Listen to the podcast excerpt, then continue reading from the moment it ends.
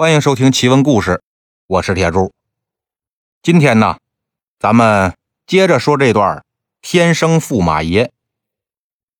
说安大业弄巧成拙，本来呢，他想躲着袁大用，没想到在人家门口给碰上了。安大业这人呢，平时也就是在家里边看看书，对着棋谱呢下下棋。本来也不太愿意抛头露面，因为这自己啊学问太大，棋艺也很高，能跟他聊上天下上棋的人那是凤毛麟角，所以来拜访他的呀，大多聊不了几句也就没什么聊的了，没什么意思，这还浪费时间，不如自己啊看看书下下棋来的舒服。所以这袁大用来拜访的时候呢，安大业也没当回事儿。但今天这么一见着，心说罢了啊，这人还真是个翩翩公子，看着呀，跟那些个凡夫俗子可不一样，还挺有眼缘袁大用也挺高兴，说：“安相公啊，咱进去聊吧。”“不用不用，咱去我那儿吧。”您两次来找我，我都没在家。今儿碰上了，那正好让我赔罪。咱上我那儿喝酒去。袁大用呢，也是个爽快人儿。行，那咱就去您那儿吧。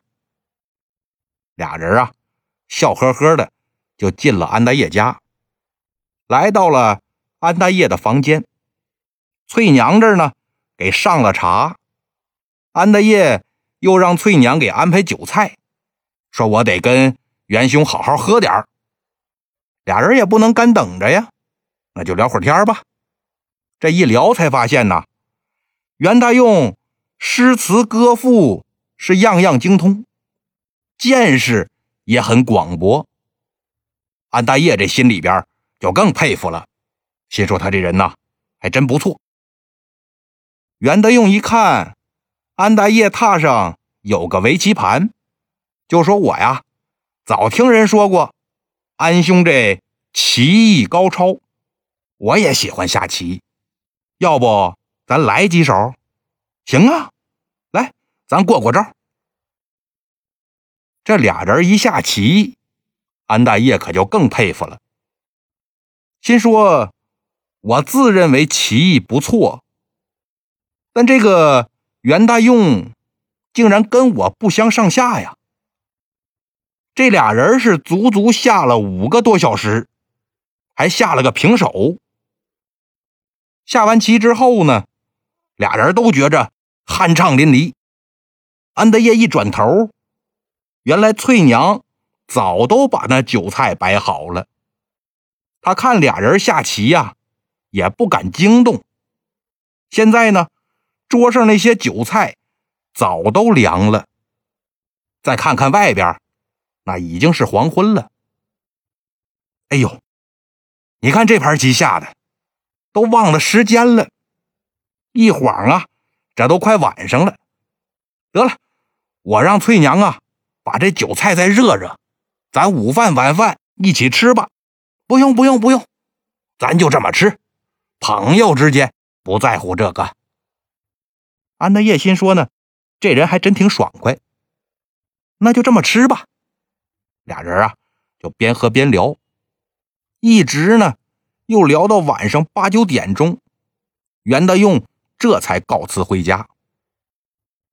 等到了第二天，安大业刚吃过早饭，袁大用他家那小童就来了，说我们家相公啊，想请安相公过府一叙。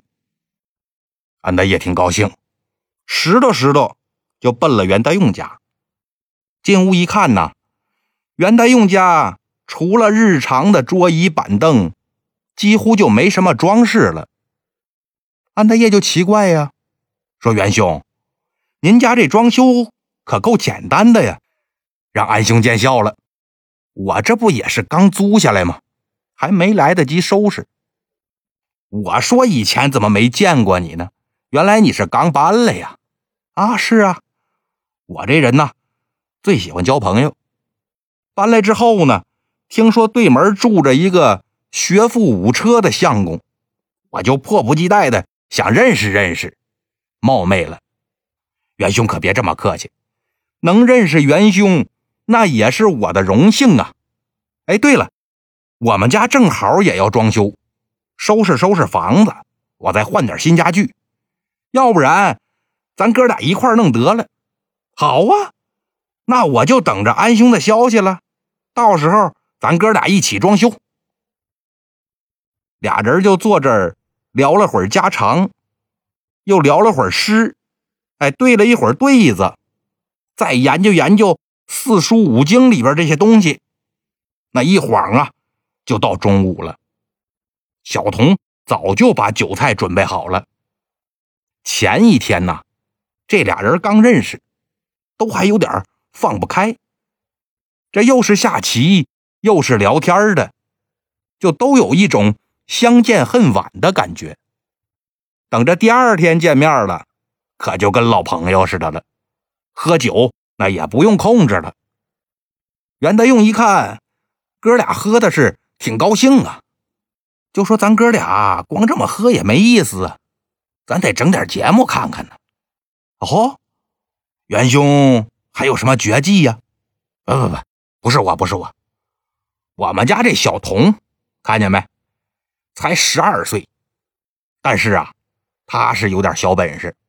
来来来来，给安相公露一手。说完呢，拉着安德业到了院里。那小童也不推辞，在院里边站定，先是拱手施礼。然后，汤汤汤汤打了几套拳。什么是形意拳呢？哪个是通背拳呢？什么八极拳呢？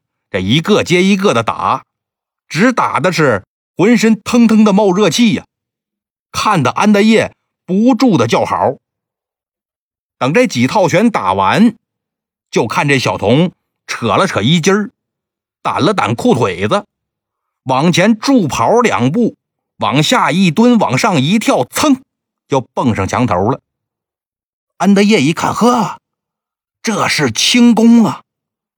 这墙头少说也得有三米，这小童都没蹬那墙面，直接就蹦上去了。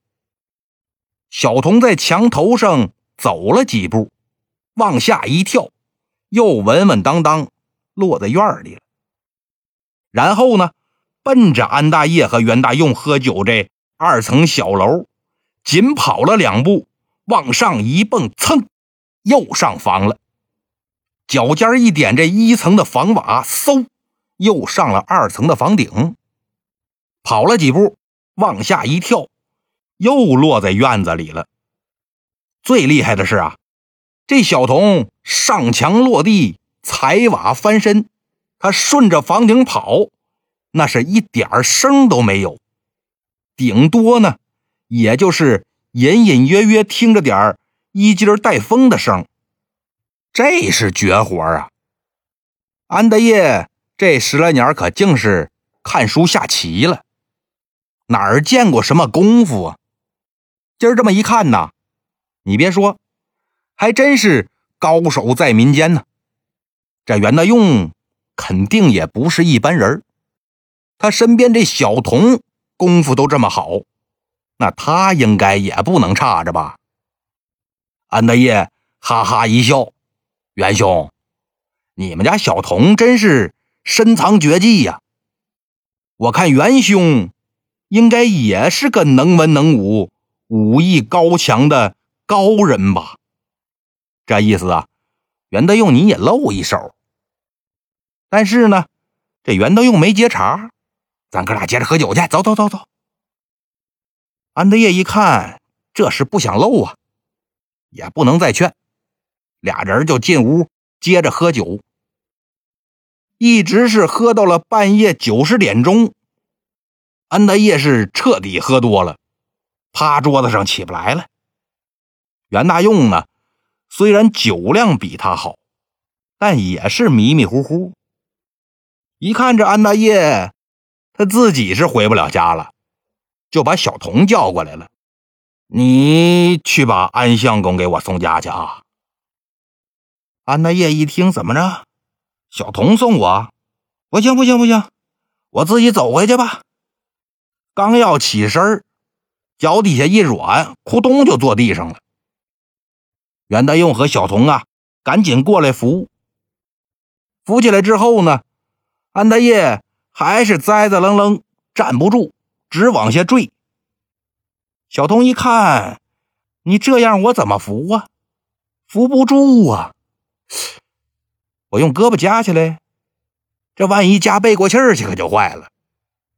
扛肩上，那安相公这脑袋得朝下呀，背着。他这万一一吐，那可直接灌我脖领子里了。得，我举着吧。想好了之后呢，就看这小童左手一蹬安大爷这腰带。右手一扶安德业这后脖梗子，起，就跟举重似的，把安德业给举起来了，然后迈着方步就往出走。这得多大力气？安德业这年十五岁，怎么着也得一百来斤啊。这小童呢，才十二岁，一点不费劲儿，就举起来一百来斤大活人。面不改色心不跳的溜达往出走，这哪是一般人啊？这小童举着安大业到了对门，用脚啊轻轻踢这门。他本来是想用手，但这手里不是安大业吗？只能用脚踢。虽说不礼貌，但也没办法。翠娘听见有人敲门，赶紧就出来开门。一看门口。一小孩举着自己家少爷，这怎么回事啊？再仔细一看，哟，这不袁大用他们家小童吗？看来我们家少爷这是喝多了，但我也没见过这么送人的呀，举着就给送过来了。翠娘就赶紧领着小童到了安德业房间，小童这轻轻的把安德业放在床上，跟翠娘打了个招呼，这就回家了。安大爷一直睡到第二天中午，这才醒过来，脑子呢还跟浆糊似的。一看躺在自己床上，哎，我怎么回来的？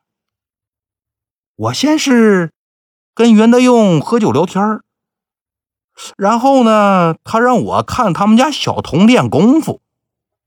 那小童蹭蹭就上房了，然后呢？哎，然后那小童跑哪儿去了？感情啊，那小童上房之后，他就断片了。这一上午啊，翠娘也没闲着，隔一会儿就来看看安大爷，琢磨着少爷起来了，就赶紧给他准备饭去。他也不知道过来看了几趟了，这回进来一看呢，少爷可算起了。安大爷一看翠娘。翠娘，我昨儿怎么回来的？你呀，你让人举回来的。什么？举回来的？啊，举回来的。翠娘就把头天晚上怎么怎么回事跟安大爷说了一遍。看来这元凶不简单呐！他们家小童都这么的能耐，那他能耐不大了去了。俩人这正说话呢。就听见院子外边，梆梆梆，有人敲门。翠娘开门一看呢，是袁大用家那小童。袁大用啊，琢磨着安大业也该起来了，就让小童过来送醒酒汤。快来，快来，快来！昨晚上啊，我亏得你把我送回来了。安大业说着呢，拿出一块碎银子，拿着拿着，我这算谢谢你了。人袁大用家有规矩，不能随便要别人钱。小童把这醒酒汤往安大业书桌上一放，拱手施礼：“安相公，您甭客气，您这钱呐，我可不敢要。”说完呢，转身就跑了。打这往后啊，安大业和袁大用算是成了好朋友了。今儿个你上我们家来，明儿个呢，我上你们家去。这要赶上谁有事儿，一天两天的见不着，那第三天早早的就得聚。俩人在一块儿呢，也没别的事儿，就是聊聊天、下棋，要不就逛街，弄得跟处对象似的。这越相处啊，安大业就越觉着袁大用这人仗义，乐善好施，扶弱济贫，那对袁大用来说都是常事儿。就说有一次吧，俩人正在街上溜达，看见街边上呢跪着一男的，破衣烂衫。这男的边上跪着个小女孩哎，也是脏不拉几。女孩脖领子上插着一根长长的草杆这根草啊叫草标，那个商标的标。古时候呢。有些人遇上难处了，哎，他想临时变卖点东西换点钱。那如果他去当铺呢？十块钱的东西进去，三块钱拿出来，太黑心。自己呢又不是生意人，他不好意思沿街叫卖呀。所以呀，他就拿草杆往这要卖的东西上一插，站在那人多的地方，来来回回的人可就知道了。这是卖东西呢，而且说有些东西啊，当铺不收。你比如说秦琼，当年落魄的时候，他卖的那黄骠马，当铺那就不收，他只能是到市场上自己一卖。那卖马容易，有马市；卖孩子可就麻烦了。要是卖给人贩子吧，女孩那一般都被倒腾到青楼里边。窑子里边去，好一点的呢，就卖到别人家当丫鬟，很少有人买回去当媳妇儿、当小妾的。男孩也差不多，要不卖到青楼里边当大茶壶，啊，也就是青楼里的男服务员、服务生；要不呢，就卖到有钱人家当仆人。反正只要走到卖儿卖女这一步，孩子呀。基本上都落不着好。袁大用和安大业一看路边跪这俩人那甭问呢，肯定是卖孩子呀。袁大用就迈着方步走过去一看，地上呢铺着两张纸，一张是官府出的文书，大意就是这姑娘的确是这男的亲生的。另一张呢，是一张买卖合同。袁大勇点点头：“兄弟，你这是遇上什么事儿了？怎么非得卖孩子呢？”这话问的有理呀。虎毒不食子啊！但凡能走到卖孩子这一步的，那肯定是遇上过不去的坎儿了。那男的抬头看看袁大用。不瞒这位爷，小的跟人合伙做生意，没想到让那人给骗了，他卷钱跑了，给小的留了一屁股债。小的实在没钱还了，只能是卖孩子了。哦，那你这孩子准备卖多少钱呢？想卖五十两。这可就是狮子大开口了。五十两什么概念呢？普通人家一年也就挣个三两五两的，五十两啊，往少了说，那也是十年的营收啊。但有钱人家就不一样了，对那有钱人来说呢，五十两还真不是事儿。不过这有钱人家谁没事花五十两买个丫鬟呢？那就算是买回去当小妾，不也得看看长相吗？所以说呀，这人要五十两，他也不好卖。袁大用琢磨琢磨，你欠多少钱呢？肯定不止五十两吧？是了，我欠了七十多两。那卖了孩子还短二十两，你怎么办呢？哎。没辙呀，能还五十是五十吧，再要多喽，连五十都还不上了。行，那我明白了。袁德用往袖子里一掏，拿出一张一百两的银票来，递给那男的。这一百两，你收好。那男的一下愣了，人还价都往下还，这人怎么还往上还呢？一下给了一百两，那这可是恩人呐！赶紧就把地上那两张纸拿起来，递给袁德用。我这上面已经摁了手印了，您拿好。袁德用接过纸来，刷刷刷撕了个粉碎。孩子，我不要，你还是领回去好好养着。这一百两啊，你先把账还喽，剩下那二三十两啊，你是接着做点小买卖啊，你还是买块地，那我就不管了。那男的赶紧拉着女儿给袁德用磕头。袁德用这儿拉着安德业，头也不回就走了。反正这袁大用啊。文武双全，心肠还好。谁家要有个灾有个难，只要是找得上他的，他都得尽力帮扶。安德业心说：“我真是没白交这朋友啊，这是个好人呐。”但他可没想到啊，袁代用这么个好人，却能让他大祸临头。好了，今天的故事。就到这里了，咱们下期再见。